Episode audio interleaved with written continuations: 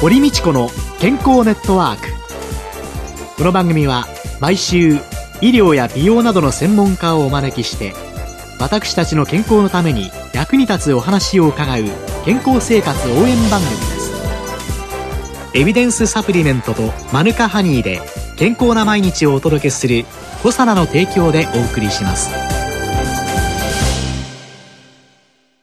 こんにちは堀道子です。今週のゲストは管理栄養士で先歩東京高輪病院栄養管理室長の足立佳代子さんです。どうぞよろしくお願いいたします。はいよろしくお願いいたします。ああもう聞けば聞くほどちょっと胸が痛くなってしまうような東日本大震災の被災者の方の食事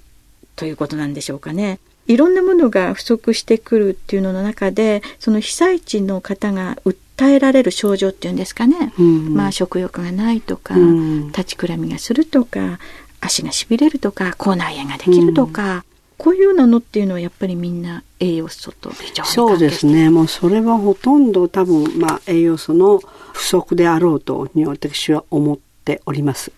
例えば食欲不振っていうのはいくつかあって風邪が蔓延するその結果として食欲不振のアセスメントとしては熱があるかとか、はい、熱があると食欲がなくなるんですね。はい、そしたら熱があったらまず水と塩を取れってことですね。はい、簡単に言えば梅干しがあれば梅干しと水でも結構なんですけれど取らないといけないってことと、次には何かっていうと炭水化物ばっかり食べてると B1 欠乏になって食欲が落ちるんですね。はい、だから何が問題なんだろうだから熱があるのかそのことによって水ばっかり取っていて低ナトリウム結晶になってるとか炭水化物ばっかり取って B1 が足りないのかっていうことの多分アセスメントがいるんですね。あとはどっかでそのお薬をもらいました。そのお薬の副作用で食欲が落ちるっていうのもあることあると思いますね。えー、その後立ちくらみっていうのは？立ちくらみはまたそれは栄養的にっていうといろいろあるんで、立ちくらみが、起立性低血圧の立ちくらみもありますね。はい、だから女性で、若い女性であったのが、生理出血はあると。はいはいはい、はい、そうすると、エネルギーは菓子、パン、おにぎり。はい、だけど、タンパク質は取れない。鉄は取れないんですね。そうすると、女の人で生理出血がある人たちにおいては、鉄も足りなくなるタンパクが取れませんので、はい、そうすると立ちくらみが今度は貧血であるっていう可能性はあるわけですよね。えー、そして中学生ぐらいの立ちくらみが多かったんですよ。これがなんとね、みんな平等におにぎりと菓子パンですから、成長期の子にタンパクが追いつかないんですよ。しかもみんなで頑張れというので、彼らや彼女たちはクラブ活動を一生懸命体育会系の子はやるわけですね。ほとんどが体育会系の子なんですよ、立ちくらみが。じっとしてるこう文化系の子ではなくって、えー、それは多分一生懸命動くから余計に足りないんですね。だからその立ちくらみにもですね、そういう栄養素のビタミンの問題から、成長期のタンパクの問題から、起立性低血圧から若い女の子の貧血の問題から、まあそれは個々に違うので、それを聞いて、必要なものをサプリメントとして飲みなさいとか、うん、それをするのが自分の仕事なんですね。サプリメントはある程度送ったり、いろいろされてるのに、どこにあるんですかね？倉庫にあるんですね。たくさん。はい倉庫にありました。子供用、さん用のいろんなものもありました。倉庫にあるんですけど、そこの倉庫には、いろんなところから来た看護師さんのボランティアであり、いろんな人たちがそこで関与して倉庫当番をしてるわけですよ。うん、それから地元の事務方の人であったり。うん、ですけど、その食品がどういう目的で使うといいのかっていうことを十分やっぱり把握できてるわけじゃないんですね。ね、栄養士もそうです。要望があれば出しますよ。でも要望がないからここに置いてあります。そうです。その要望たるや一般のその被災者の人たちにおいては、何が自分が足りないかなってことはわからないから、要望はできないんですよ。そうするとあなたたちは何が足りないだろうっていうことを教えてあげて、じゃあそれがここにあるのかっていうことをつなぐ人がいるわけですけど、そのつなぐ人がゼロではないでしょうけど、極めて少ない。それが、まあ、いろんなところに商品が滞ってるんだと思いますよ。手足のしびれなんていうのもね、うん、あるいは小村帰りみたいなものも、うんうん、やっぱりミネラルとかいろんなのの不足が関係してる、ね、そうですね。マグネシウムが足りないとかね、えー、そうですね。もうあらゆるものが足りないですから、ありえますね。手足のしびれもありますね。イタリアのなんか文献なんですけどね、地震が起こると5%ぐらい頭痛を訴える人が増えてくるっていうデータがありましてね。地震のその周波でのプラスイオンの問題だとかいろいろ言われてるんですけどその後の食事のねマグネシウム不足とかね。マグネシウムはもう取りすぎるとそれこそ下剤の中にマグネシウムってあるんですから、取りすぎると問題なんですけど、やっぱりカルシウムとマグネシウムのバランスですよね。ねセットできちんと、うん、セットで取らないとダメで、そこにやっぱりビタミン D が入るとか、うん、そうしないと多分ダメなんだと思いますけど、す、べ、てが足りない。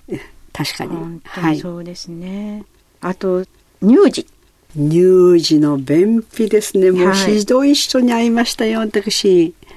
1.4歳の女の子ですけど、痔です。ダキソベロンを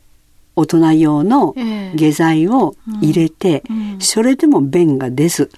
それでお尻から血が出たのってお母さんが言ってるんですね。まあ、でもショックでしたね。何かというと、その子がちょうど離乳期だったんですね。えー、でもミルクはいっぱいあるから、ミルクはもらって飲んでるんですよ。で、ミルクは飲んでても、離乳食はあると思っていないから、要求もしてないんです。あ、もうないと思ってる。そう。だから一般の人たちにあるよってことをテレビを四六時中見てるわけじゃないんですね、あの方たちは。だから分からなくって、で、まあ離乳食のところのエリアに山ほど離乳食がありましたので、そこに行って、いつも取ってるような離乳食を持ってっていただき、それ赤ちゃん用の水も足りないので、赤ちゃん用の電解質液を持ってっていただきありましたから。で、乳児用の乳酸菌。それを後から送ったんですよ。大人用ではちょっと不安だったもんですからね。ねでもそのあたりだとね、今度大衆薬、OTC 薬をね、一緒に併用していろいろうまくやっていける領域になるのになかなか難しい。もう先生考えましょうか。何かっていうと、現地には薬剤師さんたくさん来てるんですよ。行ってるんですけどね、医療用の方だけに行っちゃってるんですよ。だから大衆薬の方に行ってないっていうのがね、はい、これがもうむちゃくちゃ問題で。ですね。それで大衆薬の管理をですね、薬剤師がやってるところもあるんでしょうけれども、うん、少なくとも私が行ったりとか、私の知人たちが行ったところは、うんうんもう医療用の方に行ってくださいで、大衆薬は。そうなんですね。薬剤師さんたちはほとんどそう。うん、ですから、例えば薬剤師さんにもらったある会社のサプリメントってありますね。タブレットのビタミン剤。それを飲んでた子供が、ビタミン B 群とかっていうのは、分けて取るように言えばよろしいのに、ええ、そうじゃなくてただあげてるので、あらららら 効果もないみたいな。まとめて飲んでもどうしようもないでしょうみたいに思ったんですけど。トイレにさよならですか。やっぱりそう、そうです。そこが、やっぱりこれからの中でとても大事なことは、医療団っていうのと、それから栄養と、そのつなげていける関係、うん、連絡できる関係と、そね、大衆薬を、そこのところに上手に連携を取れる関係を作っていくっていうのもすごく大事です。本当にそうですね。あとその褥瘡の方もいらっしゃいましたでしょ？そうですね。褥瘡の方は避難所にはいらっしゃらない。ほとんどが在宅ですね。でしかもその、うんと、水とかあれから燃えるとかそういうことがなかったお家の方たちが生き残ってらっしゃるわけで。す思いのほかに避難所にいる年齢の高い人たちはお元気でした。で、まあ、あの、自分の家が崩れかけたんだけど、津波に遭わなかったっていう人たちの中に褥瘡の患者さんがいらっしゃって、うん、その方たちに対しては、大抵が類想ですから、エネルギーを取るようにしないといけないということと、はいはい、一時食品がないので、より悪化するっていうのは確かにありますね。そうですよね。だからそういった時にタブレットのサプリメントだけではなくって、えー、少しいろんな栄養食品を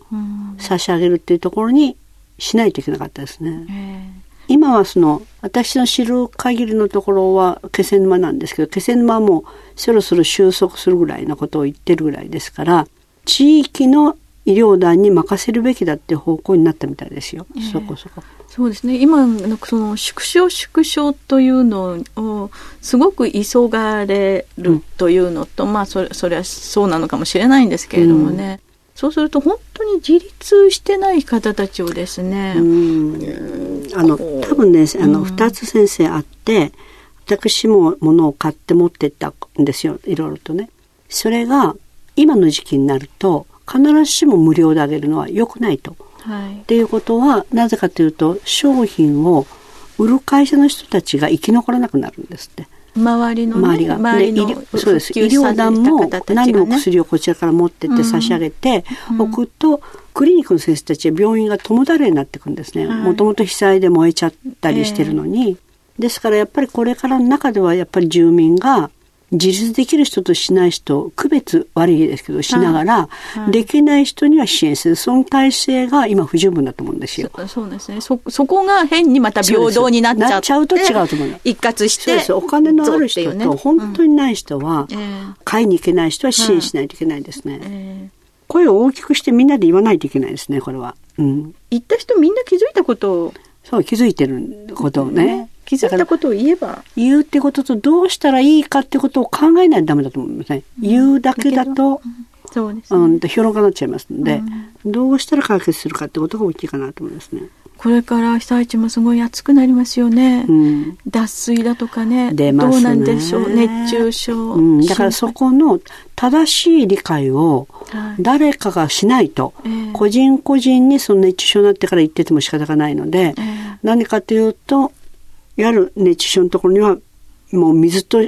塩とカリウムなんですね、はい、それがきちんと入らないといけないからこれらの中に水の中に塩が入るだけでは困るわけですね、はい、ナトリウムもカリウムも外に出ていくわけですから、はい、例えば野菜ジュースのようなものに塩を入れて飲むとカリウムが取れるんですよね、はい、それはいいかなと思いますけれど、えー、まあ、そういったことをもう少しあの何ていうかしら個々人じゃなくってオープンにこう教育していかないといけないので、うん、回覧板じゃないけれど、うん、避難所に入った人たち教育しないといけません。今まで医療っていうのは割と皆保険でタダだからっていうことで、うん、自己治療とか予防とかっていうのの教育がなされないがままに病院に張っていくっていうのがついていて、こうなった時には結局最終的に自分の健康は自分で守るんだから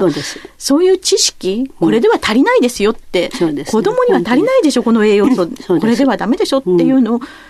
被災をした人たちも声に上げられるような気づけるような、ね、大事かもしれませんね、ね。うん、それをお手伝いしてあげないと専門家が、えー、そうですよね。何が足りてるか足りてないかわからないんですね。ねだから先生がおやりになってるそのチャリティーの教育、うん、あれですか、チャリティー教育、はい、はい、そういうものももっと本当に多くの人に、ね、広がっていくと、はい、そうですね。ちょっと頑張ってみます。私ができることとして。はい、はい、ぜ ひ頑張ってください、はい、ありがとうございます。では来週は被災地での支援食品サプリメントの見方と使い方について伺います。今週のゲストは管理栄養士で先歩東京高輪病院栄養管理室長の足立佳代子さんでした。来週もどうぞよろしくお願いいたします、はい、ありがとうございます。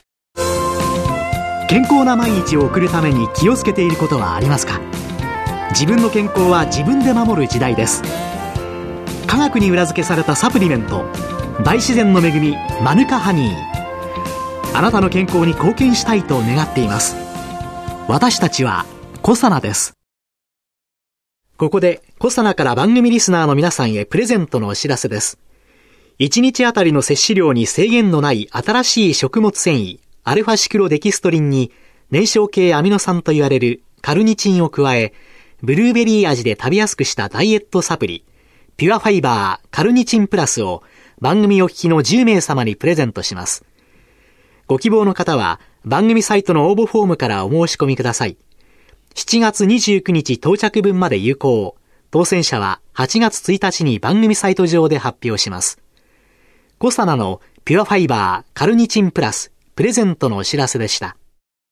コサナワンポイント情報のコーナーです。今週は私、小佐奈の鴨井和文が、東京九段にある統合医療ビレッジプルミエルクリニックを訪ねてお送りします。院長の星野泰造さんに伺います。よろしくお願いします。よろしくお願いいたします。統合医療っていうのは、まあ、最先端技術を使った医療ということで、えー、お話を伺っていますけれども、最先端技術といいますと、最近あの新聞なんかにも iPS 細胞などというあの万能細胞について出てきますけれども、この万能細胞及びそれを使った医療についてお話を伺えますでしょうか。万能細胞はご存知のように、まあ、4種類ほど、まあ、実はありまして、まあ、一番まあ注目を浴びてるのはあの iPS 細胞といってですね、まあ、2つのまあ遺伝子操作をして、まあ、いろんな細胞になる幹細胞を作るというものなんですが、これはその遺伝子操作という危険性があって、なかなか今の段階で、まあ実際のまあ診療の現場では使うのがまあ難しい、注意しなければいけないものなんですね。次にあの、受精卵をまあ使った ES 細胞というもの。これはまあ非常にまあいろんなものになりやすいんですが、受精卵でございますので、倫理的、道徳的な問題があるので、やはりまあ実際の臨床の現場ではあの治療には使いづらいと。そうするとまあ実際に今先行して実際にあの使われているのがまあ骨髄中の幹細胞、あるいは血液中の幹細胞、そういうものから皮膚を作ったり、肝臓を作ったり、腎臓、肺を作るというようなことがかなり進行しているというのがまあ現実なんですね。臓器を作り出すことができるというふうに考えてよろしいですかね。臓器、例えば腎臓自体のそういうまあ形そのものを作るとすればですね、これはまだ少し年数が必要でございまして、その構造的なものを作るのはまフィルム状にしてこう積み上げていく、その間に神経とか血管も作らなきゃいけないという、かなりまあ大掛かりなことになるんですが、実際にその腎臓のある程度そういう構造が保たれてるんだけど、機能がその失われてると。そういうまあ、屋台骨がある程度あるところに細胞を注入して、骨組みがあるところにまあ肉付けするというような治療。これがまあ先行して今盛んに行われようとしているわけでございます。例えがいいかどうか分かりませんけれども、いわゆる家のリフォームみたいなイメージでしょうかね。あの、傷んだところをうまくこう元に戻していくというようなイメージで受け取れてよろしいでしょうかね。そうですね。壊れたる臓器に対して、まあ、まさにおっしゃられたようにリフォームも吹き付けるような、まあ、リフォームで結果として、まあ、再生するというのが、まあ、現状のまあ再生医療でございますね。例えばタバコを吸いすぎてまあ慢性の肺気腫肺のまあ動きがこう機能が悪くなったというような方場合はその肺の構造そのものはまだあるんだけど肺の細胞一つずつがうまく働かない。こういうような形の場合はそのしつけるというようなまあリフォームですね。そういう形で肺を再生していくということがまあ現実可能でございます。もう未来の世界の話のようなことが現実に起きているというカルチャーショックみたいなのを感じておりますけれども最先端の医療もう少しお話を聞きたいと思います来週も統合医療ビレッジプルミエルクリニックの星野先生に伺いたいと思います今週も小佐野の鴨居がお伝えしました堀道子の健康ネットワーク健康と美容についてもっと詳しく知りたい方はぜひコサナのサイトへ検索で「コサナ」カタカナでコサナと入力してくださいこの番組はエビデンスサプリメントとマヌカハニーで健康な毎日をお届けするコサナの提供でお送りしました。